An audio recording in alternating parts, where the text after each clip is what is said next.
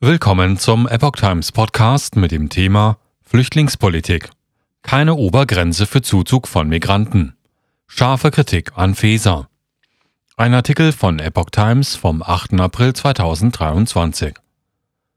Die Flüchtlingspolitik der Innenministerin stößt auf heftigen Widerstand. Feser will unter anderem keine Obergrenze für den Zuzug von Migranten. Die Polizeigewerkschaft wirft ihr Realitätsverlust vor. Bundesinnenministerin Nancy Faeser zieht mit ihrer Weigerung, den Zuzug von Flüchtlingen zu begrenzen, heftige Kritik auf sich.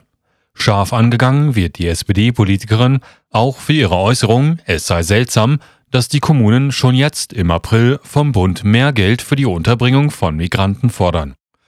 Fesers Äußerungen seien skandalös, sagte der stellvertretende Chef der deutschen Polizeigewerkschaft, Heiko Tegatz, der Bild-Zeitung.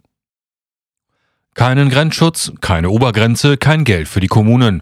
Das ist ein gefährlicher Cocktail, der die Stimmung im Land kippen lässt, sagte er und fügte an, wer immer noch nicht erkannt hat, dass die Kapazitäten für Unterbringungen in den Städten und Kommunen längst erschöpft sind, der leidet offensichtlich an Realitätsverlust, sagte Tegatz.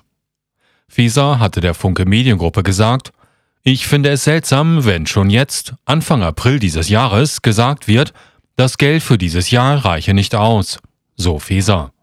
Für 2023 habe der Bund den Ländern und Kommunen frühzeitig 2,75 Milliarden Euro zusätzliche Unterstützung zugesagt.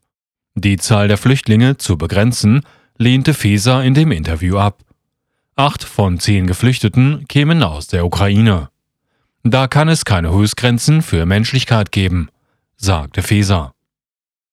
Bundesinnenministerin sieht weiter nicht die Probleme. Landrat Tino Schomann, CDU aus Nordwestmecklenburg, sagte der Bild-Zeitung, die Bundesinnenministerin sieht weiter nicht die Probleme und zeigt damit, dass sie fernab der Realität die Kommunen weiter allein lässt. Ich nenne das Realitätsverweigerung. Humanität kennt keine Grenzen aber Wohnflächen und die Ressourcen. So Schumann. Er sei mehr als erschüttert deswegen. Wenn der Bund weiter so agiert, läuft alles noch schneller in eine Situation, die man dann so schnell nicht wieder einfangen kann. So Schumann weiter. Auch Landrat Jens Marco Scherf von den Grünen aus Miltenberg kann die Aussagen der Innenministerin nicht nachvollziehen. Wie er der Bildzeitung sagte, wir haben Mangel bei Wohnraum, Kitas, Schulen, Sprach- und Integrationskursen. Einfach alles ist knapp. Unter dem Strich stoßen Frau Fesers Aussagen einem von im Kopf. Sie negieren die prekäre Situation vor Ort. So schärf. Er könne auch nicht verstehen, dass die Landräte am Flüchtlingsgipfel des Kanzlers am 10. Mai nicht dabei sind. Das macht mich wirklich sprachlos. So der Landrat.